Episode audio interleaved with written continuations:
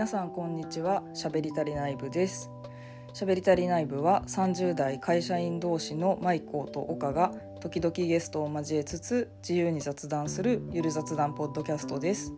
卑屈なのに人が大好きなマイコーと人見知りなのにおしゃべりな岡の2人でお送りしております。だいたい毎週木曜の18時頃に更新したりしなかったりしております。よろしくお願いします。はい。あの今日はですねこの放送をしている9月30日が国際ポッドキャストデーというものらしくその事実を今週の前半ぐらいにあの X のタイムラインを見ていたら他のポッドキャストさんのツイートで気がつきましてであのせっかくなんであの今週見たねあのアニメーション映画の「狼の家」という映画について感想を話していきたいなと思って録音しております。はいでですね本日は狼の家の、えーと、感想に行く前に最初に、えーと、お便りをいただいたのでお便り紹介それから、えーと、アニメーション映画「狼の家」の感想とおすすめそして最後に、えー、と今後の放送予定をざっくりとお知らせしたいと思います。はい、ではまずあのお便りいただいてるものについて紹介したいと思います。いつも楽しく拝聴しております。二軒 OB です。おかげさまで周囲も巻き込んでどんぶらにドハマりできました。学食でだべってる感覚が好きでカツサラダうどんを思い出します。今後も頑張ってください。はいありがとうございます。あの二軒というのはですねあの私が学生時代の時に所属していたサークルであの企画展をやるサークルだったんですね。えっと、美術館とかでよく何々展とかやってますよね。ああいうのをあの1年かけて作って、えっと、学祭当日にその企画展をやるっていうサークルに入っていて岡ちゃんともそこで知り合ったんですけれどもそのまあインスタレーションですね。なんかかっこよく言うとインスタレーションサークル。とか、まあ、分かりやすく言うと企画展サークルですね。そこの OB の方がくださったっていうことで私多分この方とあのサークルの部室で話したことあるんですよ。あの OB の差し入れか何かで来てくださってその時にお話ししたことがあってでねまさかその方まで届いてるということにまずびっくりしたんですけどすごい嬉しいですね。あと学食でだべってる感覚っていうのもまさに私はこの部室で話したりとか学食で話したりとか研究室で話話したりみたいなダラダラっていうのをあの、まあ、ああでもないこうでもないって話すのが好きだったんで、まあ、その感じで放送できたらいいなと思って岡ちゃんと始めた「しゃべりたり内部」だったので非常に嬉しいです。ありがとうございます。あとですねカツサラダうどんっていう あの謎の料理名かと思うんですけど同じ大学出身の、ね、方以外にはと謎かと思うんですけど学食のメニューにカツサラダうどんという超人気のメニューがありましてなんかね今はもうないらしいんですけど、えーと冷たい冷たいかったような気がする冷たいうどんの上にあのざく切りのキャベツレタスが乗っていてその上にチキンカツがバーンって乗っててめんつゆがかかってるみたいなやつなんですよ。でそれだけ聞くとええー、って思うかもしれないんですけどめっちゃ美味しいんですよね。でカツサラダうどんのね思い出がある人は同じ大学同じ大学っていうかこのキャンパスですね。このキャンパス独自のメニューだったと思うんですけどおそらく。なんかそのカツサラダうどんのね思い出も私も思い出しましたね。はいどうもありがとうございます。お便り嬉しいです。今後も頑張ろうと思います。はい。そして本日本題の、えーと「狼の家」の感想に入っていきたいと思います。でちょっと感想に入る前に若干あの今回の放送あの国際ポッドキャストデーにやることかっていうことでもあるんですけどちょっと注意点がありましてあのこの「狼の家」っていうのはカルト宗教を扱っている映画なんですね。であのもしあのそういったこととかあとちょっと若干虐待の話とかもうっすらと、まあ、そのそうとは分からないよまあ分かるか分かるかな なんかちょっとその虐待児童虐待みたいな要素も、まあ、含まれる話なんですよね。なのでちょっとそういうあのトラウマが強かったり悩みを抱えてる方とかは注意かもしれません。これはですねちょっと狼の家なるべく人の感想を見ないようにしてたんですけどあの私ライムスターがライムスターというあの日本のラップグループが好きなラッパーのグループが好きなんですけどその歌丸さんがねやっている「アフターシックスジャンクション」っていうあの、えっと、ラジオ番組の中でのコーナー映画批評コーナーがありましてでそのアトロクのコーナーの中の「狼の家」の感想だけ聞いたんですけど、まあ、その時にちょっとそこら辺は注意かもしれないって言ってたので確かになと思ってちょっと最初に言わせていただきました。はい、ということであのここから本編に入っていく本編に関する感想に入っていきたいと思うんですけどそうですねこのカルト教団云々っていうのは知らなくても楽しめるような映画だと思うんですけどこの「狼の家」っていうのはねストップモーションアニメーション映画なんですよ。で私個人的にストップモーションアニメーションってめちゃくちゃ好きであの岡ちゃんと2人でストップモーションアニメーション作ったこともあるんですよね。であのそうですね有名なところで言うとティム・バートンの「ナイトメア・ビフォー・クリスマス」とか「コープス・ブライド」とか「フランケン・ウィニー」めちゃめちゃ好きであとはあのヤンシュバンクマイエルっていうチェコスロバキア時代からの、えーと今はチェコにお住まいなのかな？なんかすみません。ちょっとおすすめしておいてあんまり詳しくないという。チェコに今はいらっしゃるのかな？っていう感じなんですけどヤン・シュバンクマイエルっていうもうおじいさんなんですけどストップモーション作家の方がいてでねティム・バートンって大人向けだけど結構あのキッチュな可愛い系っていうか「まあ、ナイトメア・ビフォー・クリスマス」って映画自体見たことなくてもあのジャックっていう骸骨のあのパンプキンキングっていう設定のあのキャラクターとかのビジュアルって見たことある人多かったりすると思うんですけどまあ不気味っぽいけどそうは言っても大人向けの不気味な造形だけど可愛い系なんですよね。でそれに対してねヤンシュバンクマイエルっていうのは、うん、なんか結構実写と,、えーと、ストップモーションを組み合わせたような映像、まあ、ティム・バートンの方はほぼセット。あのストップモーションアニメーション用に組み立てたセットの中で全てがこう架空なものを動かしていく感じなんですけどシュバンクマイエルの方は結構実際の家具の上にね料理が乗っててそれがストップモーションで動いたりとかみたいなとか人の顔面に特殊メイクを施して顔面がぐにゃって変形するようなあの顔面というかあの人の人形人型の造形の、まあ、マネキン的なやつにえーとまあ、マネキンっていうかそれも多分作ってるはずなんですけどあの人の画面をグニャーって歪めるみたいな結構あの本当に不気味なアニメーションなんですよ。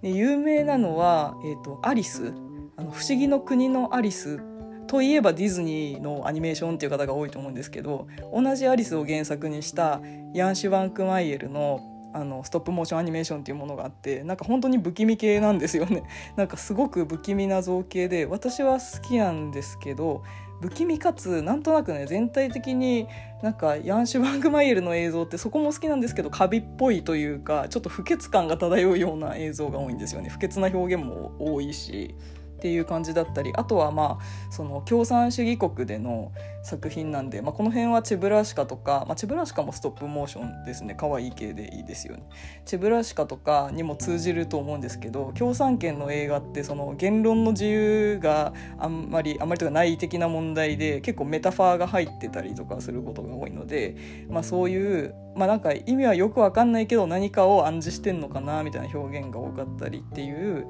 まあ、よりアート作品みたいな感じなんですよね。でそのシュバンクマイエルのアート作品に近いのかなってなんとなくあの予告の映像を見て思いましてこの「狼の家」っていうのもねだいぶ不気味な感じでであのアリアスターが絶賛って書いてあったんですね。アリアリアスターっていうのはねあのミッドサマーとかの監督の人で私アリアスターの映画って有名なのは知ってるんですけどなんか怖そうだしグロそうだから見たことないんですよ。ホラー映画見れないんで見たことないんですけどアリアスターがこれは素晴らしいと言って絶賛したらしいっていうのでなんか一部そのアリアスターファンの人とかの中で盛り上がっていたようで、まあ、なんでちょっとそういう不穏な映像としての魅力を持っている映画なんですねストップモーションだけど面白いとか笑えるとか可愛いとかじゃなくてなんか不穏でまあうんなんか社会派っていう印象は受けなかったんですけど結構なんかどんよりとした作風別にハッピーエンドでもないよみたいな感じですね。うん、っていう感じでしてただもうめちゃめちゃめちゃめちゃ面白かったです。あの面白かったっていうのは内容は暗いんですけどもうアニメーション表現がすごくてそのさっきのシュバンクマイエルのアニメーションを、まあ、それこそアリスが初めて見たやつだったんですけど大学の時か高校の高校の時かなに初めて見てでそのアリスもねあの実際の植物をあの切り取ったりして植物がバーって大きくなるアニメーションが出たりとか、まあ、あと人形も本当にその民芸品みたいな人形がストップアニメーションで動いたりとかすごいそれを見た時にうわストップモーションアニメーションでこのナイトメア以外でこういう風なこともあるんだ、まあ、ナイトメア以外で見たことあったストップモーションといえば私はウォレスとグルミットとか羊のショーンとかまあそうですね。あとはあの NHK 教育系のアニメーションかピングぐらいの感じだったのでうわこんな大人向けのストップモーションアニメーションもあるんだなみたいなその時に思ったんですけどやっぱその時以来ぐらいのねえこんな映像表現できるの？っていうねすごい面白いあの映像表現でしたね。なので私その前情報をほとんど見ずに予告編1回だけ見てあとなんかいいらしいみたいなのがフィルマークスっていう映画のアプリ映画レビューアプリ映画レビューサイトであのトレンドに上がってきてたので自分がフォローしてる人とかのレビューが上がってきてたのでなんかストップモーションで大人向けシュバンクマイエルっぽいのかなって思って見に行ったんですけどあのねシュバンクマイエルとも違う映像の魅力がめちゃめちゃあってうん、なんかすごく独特だなって思ったのがセットのサイズは、えーと、ライフサイズあの人間の生活する空間に実際にある家具とかに合うように、まあ、人型の人形とかを作って動かしてかつねそのちょっと説明で表現するのが難しいんで本当あの予告だけでも見ていただきたいんですけどあの普通その物が動くじゃないですかストップモーションアニメーションって。物じゃなくて塗装が動くようなアニメーションなんですよね。なので例えばですけどちょっと遠近感のあるまあ、奥行きを感じる部屋にその主人公のマリアっていう少女が立っていてそしたらマリアが歩いている表現を普通はマリアを動かすことですると思うんですけどそうではなく壁に飾ってある絵とか壁にある窓とかがあの流れるように壁の塗装が動くことであの動きとか遠近感を表現しているっていうのがあってそれがねあのカメラ越しに見たあの遠近感と異なるように見えることもあってっていうのがすごくあの独特ポイントで壁に描いてある絵が突然立体になったりとか、まあ、この辺はちょっとシュバンクマイエルとかを見た時のおおっていう感じにも近いような気がしたんですけどすごくね独特な表現でもうほんと映像見てるだけでも面白くて尺としてはね70分の映画で70分かまあまあ短いなと思ったんですけどもうめっちゃ長く感じましたすごい濃密な感じでうんすごく映像表現面白かったです。あとなんかその塗装が動く時に説明するの難しいんですけど すいません説明があれで。あの SE でずっと効果音でピチャピチャピチャピチャピチャピチャみたいなのが あのついていてあの塗装が動く時にずっとねメリメリピシャピシャパリパリみたいなのが効果音でついててなんかそれもね不穏な感じで映像の雰囲気に合ってていいんですよ。もちろん BGM とかも不穏だし音響効果もねすごく効いてたなと思います。うん。すごいねあのまさかこんなに映像を楽しめるとはあのホラーではなかったですね。見に行った結果全くホラーではなかったんですけどどっちかっていうとサイコスリラーとかサスペンスっぽいかなっていう感じだったんですけどなんかもう何とも言えない。なんかこういう作品まあ、これはこういう作品っていう、まあ、こういうジャンルの作品っていうぐらいなんか結構独特な表現があのいろいろと見られるような映画でしたねすごい面白かったですあのもう一番のねこの映画の魅力についてはあの意外とストーリーはシンプルなんですけどもうとにかく映像表現もう素晴らしい映像表現がなされていると思うのでちょっとぜひぜひねこれはあのアニメーションが好きな方ストップモーションアニメーションが好きな方不穏な映画が好きな方ぜひ見ていただきたいなと思います。であの同時上映の「骨」っていう短編映画がありましてこれはねあの先ほどの「えーと、狼の家」ちょっと後ほどまたそのカルト教団のことと比べてあすみませんカルト教団のことも含めて、えーと、詳しく少しだけ詳しくあらすじ説明したいと思うんですけど「まあ、狼の家」がカルト教団の物語だったのに対し骨の方はモキュメンタリー風なんですよ。つまり嘘のドキュメンタリーの体を、まあ、ドキュメンタリーじゃないんだけど体を撮っているあの映画で、まあ、白黒の映画で設定としては1901年に制作された世界初のストップモーションがチリから発掘された。この「狼の家と」あの骨っていうのはチリの映画なんですがチリの監督が作っていて。であの今まで欧米のストップモーションが世界初かと思われていたがチリの1901年のストップモーションが世界初のアニメーションであることが分かったみたいな感じで昔に撮られたっぽいあのフィルムの劣化とかを表現してるような映像ででちょっと昔っぽい雑さもありながらみたいなあの映画なんですね。でこれもねあのまた違った映像表現っていうかあの時系列的には鑑賞中のねあの先に骨を放映して骨何分ぐらいだったのかな？15分ぐらいかな。これもすごい長く感じたんですけど骨と骨を見た後に狼の家。で骨は結構その人型の人形が3体ぐらい出てくるっていう感じなんですけどあの操り人形っぽい動かし方糸をあえて見えるように撮ってたりとかしてでなんか不穏な感じもありつつっていうのででまあちょっとねあの造形とかもなんかあのリアル寄りだったりもしてなんかこのテイストで狼の家も来るのかなと思いきや狼の家は狼の家で全く違ったさっきのその3次元に 2, 次元を掛け合わせたようなコマ送りの手法が取られてたりとかでそっちもね両方ともすごく良かったですね。骨を見てうわこんな表現できるんだと思ってたら「狼の家」が始まった時にえー、まだこんなの見れるのっていうぐらいすごい楽しめました。その長く感じたっていうのは私の中ではそのネガティブな時の,、まあ、その長いなーっていう感じじゃなくてすっごい情報量が多いんですよ目から入ってくる。それをもう追いかけることになんか夢中になってうんなんか結構あのそうですね。何の時だったかな。あスパイダーバースか。エピソード72のスパイダーバースの時にアニメーション映画でわーって思ったのは、えーと、トリガーのプロメアって言ってたんですけどその時以来ぐらいのわ画面の情報がすごい BGM も合ってるっていうのをそのスパイダーバースと同じく感じましたね。この「狼の家」を見て。骨もですね。という感じですね。骨についてはねすいませんちょっとあらすじの話からどんどんそれてるんですけど骨はなんかあのすごくえっと、うん、話としてはなんかちょっと偶話的っていうか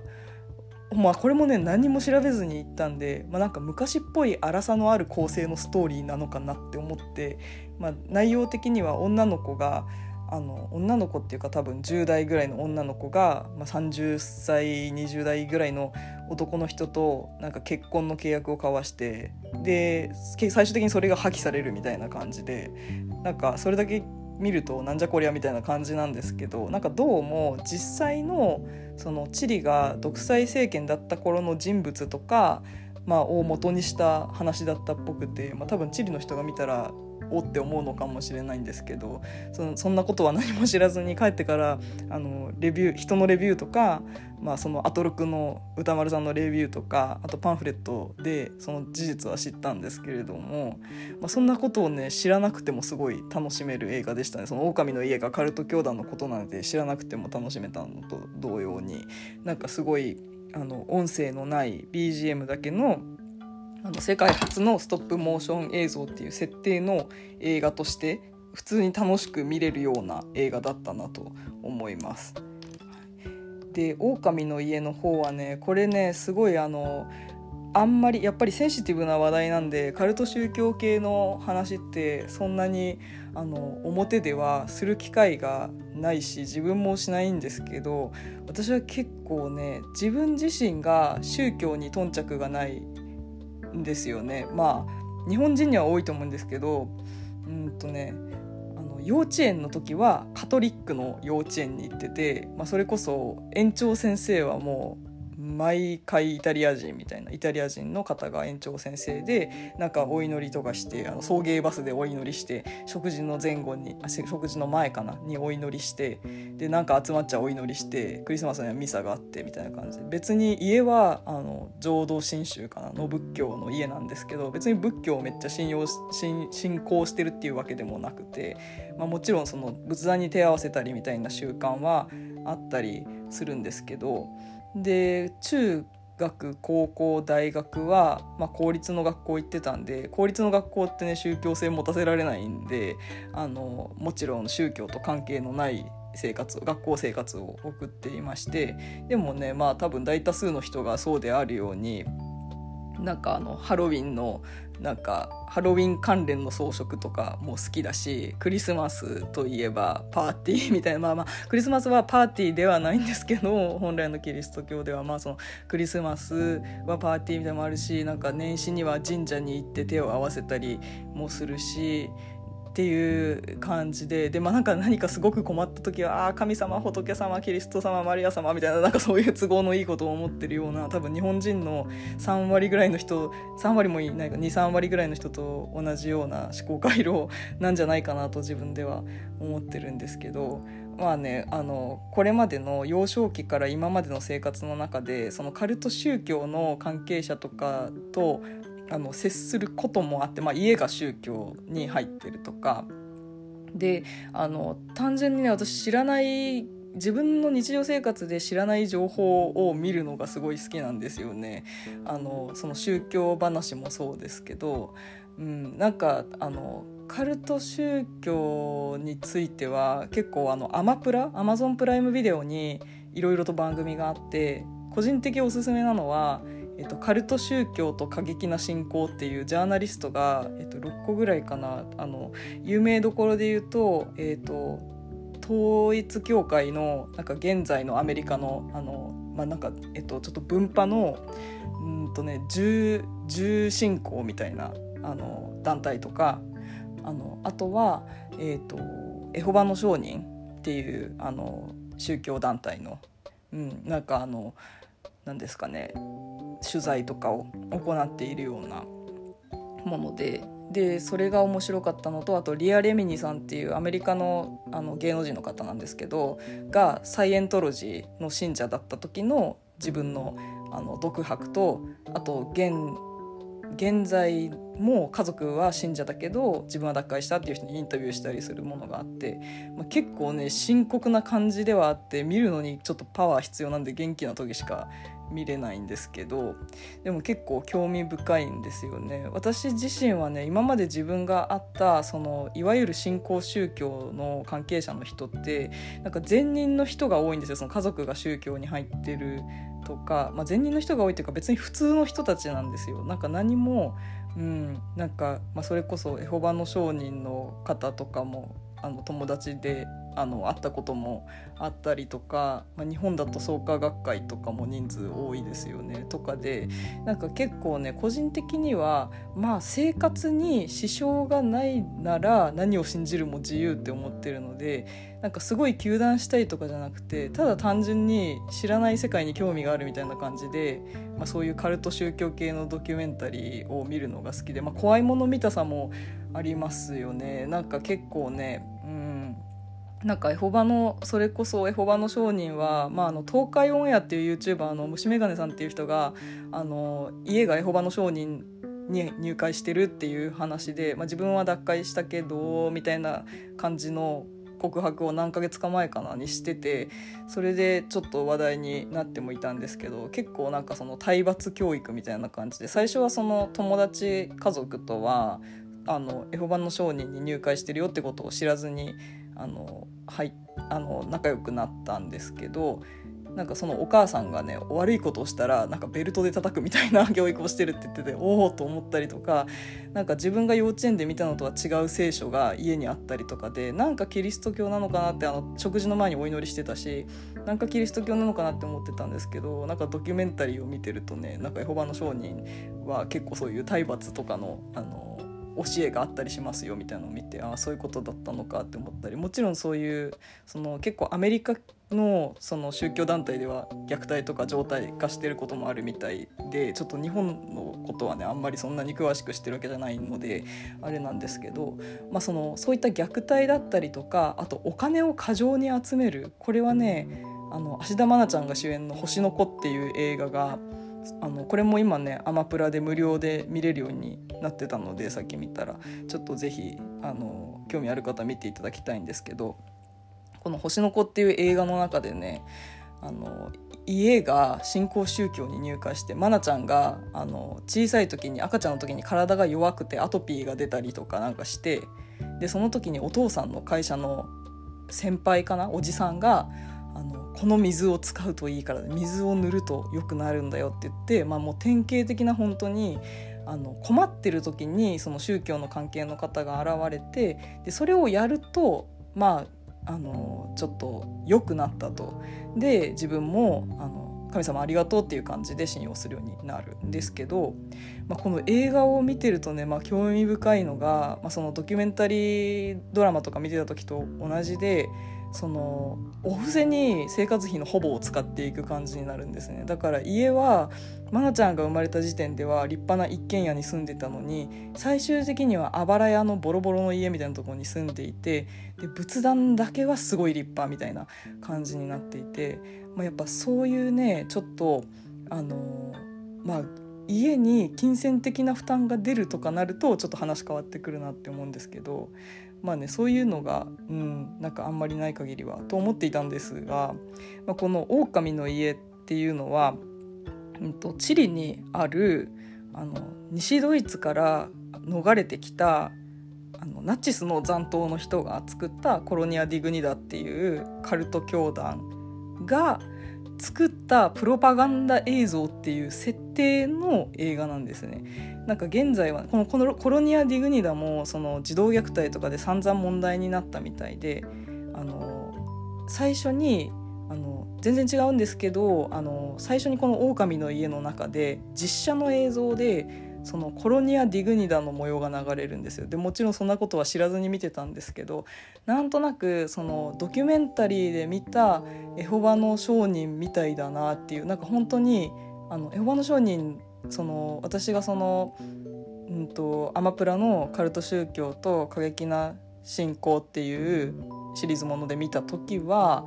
あの日本と違って、まあ、多分その信者の中でも経験な信者の方だと思うんですけど本当にアナログな生活で牧歌的な生活であの服とかも自分で裁縫して作ってみたいな感じで自給自足の生活だみたいな教義に沿ってあの動いてて、まあ、でも実は虐待が行われてたみたいなあの内容のそれはドキュメンタリーだったんですけどこのコロニア・ディグニダの映像もねなんかすごいそのエホバの商人のその多分全然内容とかも違うんですけどエホバの商人の映像を見た時のような感じでなんとなくあなんか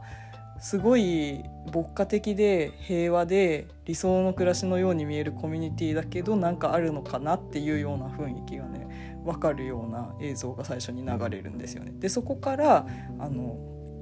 ちょっとあの本編本編の実際の話ストップモーションアニメーション部分に入っていくんですけど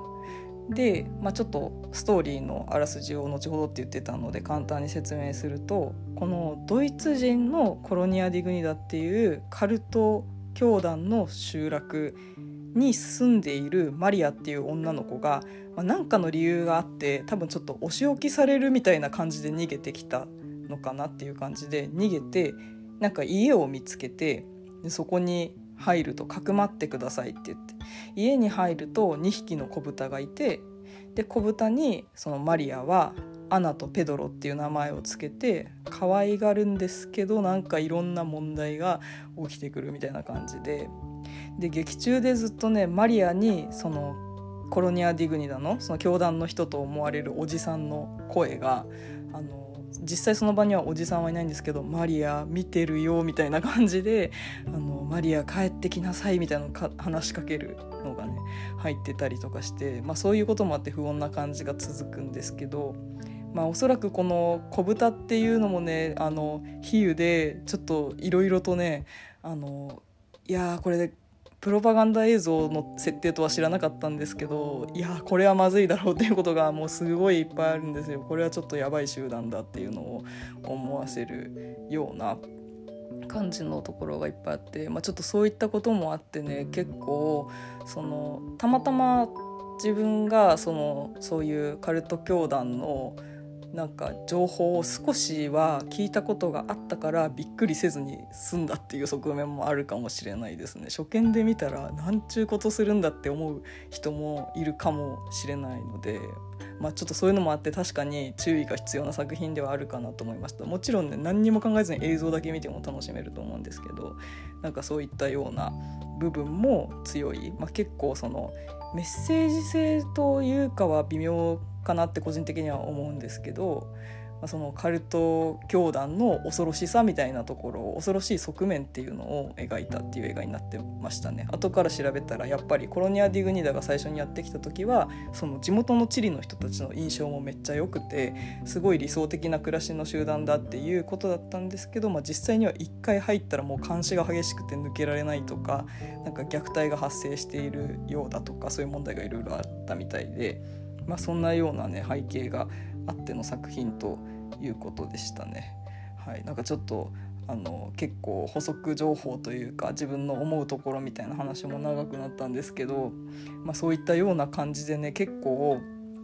うん、なんかどうしても不穏だったりとかなんかハッピーエンドっていう感じの話ではないんですけどただストーリー自体はめちゃめちゃシンプルな作りになっていましてそのごちゃごちゃ考えなくても見れるぐらいのレベルのあのシンプルなあらすじになっていますので。まあ、その映像がねめちゃめちゃ情報量が多いっていうことのバランスが良くて個人的にはすごく良かったなと思いました映像に集中できる、まあ、分かりやすいかなどうだろうな。まあこうじゃないかなっていうのを自分で想像も少しはできるぐらいのストーリーだったので、まあ、その辺りもねすごく良かったポイントかなと思いました。もうね是非ねまた見たいっていう気持ちにすでになっていてもう映像も一回見るだけでもねすごく価値があると思うしっていう感じで。あとねこれはあのこれから見る方がいたらちょっと気をつけてみたら面白いかなって思う個人的なポイントをちょっと紹介したいと思うんですけど。あのチリってねスペイン語圏なんですよ。スペイン語をしゃべる人が大多数なのかなっていう国で。でコロニア・ディグニダっていう組織はドイツ人集落なので、まあ、チリに来てる移民だからスペイン語もしゃべるんですけど、まあ、ドイツ語で話すんですよ。ドイツ人同士だから。っていうのを踏まえてでねたまたま最近えっと、デュオリンゴでデュオリンゴっていう語学学習アプリでスペイン語の勉強を始めてたんですよね。なのでなんとなくあのは今スペイン語で喋ってるとか今ドイツ語で喋ってるっていうのがあの狼の家の中でね場面場面によってスペイン語で喋ってる瞬間とドイツ語で喋ってる瞬間があるんですよ。で個人的にすごい面白かったと感じたのはスペイン語でね喋りかけてる時は「怖くないよ」みたいな「私と仲良くなろう私は悪人じゃないよ」みたいな感じでマリアは話しかけるんですよそのアナとペドロに。子豚たちにね話しかけたりして。でもドイツ語で喋ってる時の内容はね結構おおっていうものがあったりとかして。ドイツ語で喋ってるのはそのまああの天の声みたいな教団のおじさんの声とマリアが会話してる時だったり。まあ、あと一部のこの歌ドイツ語っぽいなみたいなやつとかもあったりして。でねなんかその差が分かると多分より面白いのかなっていうような気がしました。うわスペイン語の時はさいいこと言っといてみたいな。なんかちょっとそういう見方ができたのでもうほんとデュオリンゴありがとうって感じなんですけど。なんかちょっとそういうね面白さがあるので。まあなんとなくスペイン語とドイツ語のあの何でしょう。発音のなんかあのスペイン語は結構口開いてる感じでドイツ語は結構口閉じてる感じでみたいなイメージがあったんですけどなんかそれだけでもねなんか印象にあると結構面白いかなと個人的には思うポイントです。はいということで結構ね説明だけ聞くと重苦しい内容かなって思うかもしれないし実際重苦しいシーンも多いんですけど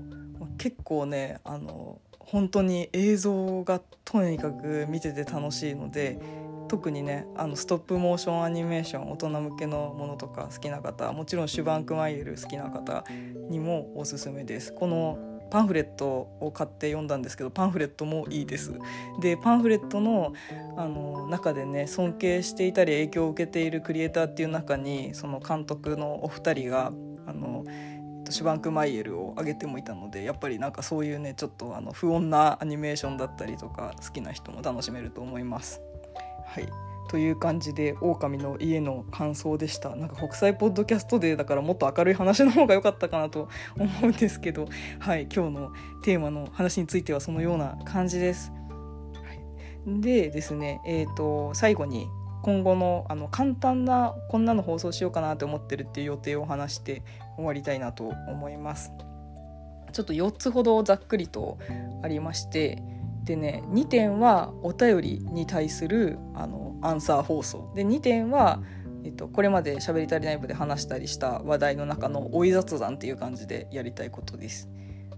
でまずはお便りの方なんですけど1点目が理想のお誕生日パーティーです。これはねあのお誕生日会をやるとしたらあのどんなお誕生日会を催しますかみたいなのでねちょうどねお誕生日会とかやりたいなと思ってたんですよねなんか最近もうそういう機会もあんまりなくて友達も結婚したりあの出産したりみんな忙しくてであの私地方からあの首都圏に出てきてもいるのでちょっとねもうあの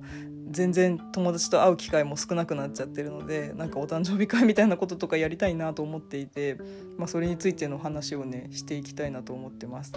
で2点目は職場の困った人への対処法。こちらはねあのその放送の中で詳しくお便りの内容は紹介しようと思うんですけど職場にちょっと距離感が近い困った人物がいる。ちょっと多分ねあのおしゃべりタイプのコミュ障の人なのかなみたいな、まあ、言い方はちょっと良くないかもしれないんですけど、まあ、でもねなんか自分にもそういう側面があるからこそあちょっとわかるかもっていうところもあったりしてそれについてもねちょっと話していきたいなと思ってます。なんかお便りについてはね自分一人で回答するっていうことも考えたんですけど、まあ、せっかくね喋り足りない部だし、まあ、どうせ喋り足りなくなると思うんであのできればね2人以上で収録したいと思ってここはゲスト会でやりたいなと思っております。1人の時はねあの感想のあの紹介とかはしていきたいと思うのでちょっとそのような感じでいけたらなと思ってます。はい、でお便り以外の追い雑談2点なんですけど1点目がえっ、ー、とですねサウナと運動の追い雑談ですね。これはねエピソード64で私が、えっと、サウナは好きだけど健康にいいのかっていうテーマで、えっと、ゲストの早尾という同い年の友達とあの話してる回がありまして私サウナ好きなんですけど、まあ、この回では日式サウナ日本のサウナの話をしていてなんかフィンランドサウナの話はしてないんですけど、まあ、フィンランドサウナの研究結果とかも紹介しながらなんか健康にいいところもあるっぽいよみたいな話をしたんですけどそれに対していやじゃあ運動でもよくない？みたいな話になって、まあ、早尾はスポーツやってるので。まあじゃあ運動やってみるよっていうことで実際ちょっとねその後中山きんに君の YouTube を見ながら運動を始めたんで、まあ、その事後報告をやりたいなと思ってます。はいで、えー、ともう1点2点目の大井雑談なんですけど地方と首都圏話をやりたいなと思ってます。これについてはねこれも同じく、えー、とエピソード5859であの、まあ、さっきの同じゲストの早尾とえっと、福岡が生んだ秘屈モンスターっていう回と秘屈と福岡と首都圏のヒエラルキーっていう話をしたんですよね。まあ、早尾も関西人でね上京組なんで、まあそのえっと、今埼玉と東京に住んでいる2人からしていやもう首都圏で生活していくこと自体結構大変だよねっていうのに気づくの遅かったねみたいな話もしてたんですけどまあ、それを聞いたね他の友達が「いやでもあの首都圏育ちでも大変な点もいっぱいあるんだよ」って言っててなんか前に岡ちゃんともその放送外でそういう話もしたことがあったので、まあ、ちょっとそういう話聞いてみたいなと思いまして続地方と首都圏という話をやりたいなと思っております。はい、という感じで放送順とかはまだ全然決めてないですしこの途中にもあの気になる話題とかあったらねどんどんやっていくと思うのでそこについてはよろしくお願いします。はい。という感じで今週のしゃべり足りない部は以上となります。いかがだったでしょうか？しゃべり足りない部ではお便りをいつでも受け付けておりますのであのご質問取り上げてほしいテーマ感想などなど何でもえっ、ー、とポッドキャストページの概要欄や X の概要欄などからお送りいただけると嬉しいです。Spotify はエピソード別の Q&A コーナーに送っていただいても大丈夫です。そしてこの放送がいいなと思ってくださったらぜひ評価もお願いします。良くないなと思ったら星1を押しておいてください。はい。ということで以上です。来週もよろしくお願いします。ありがとうございました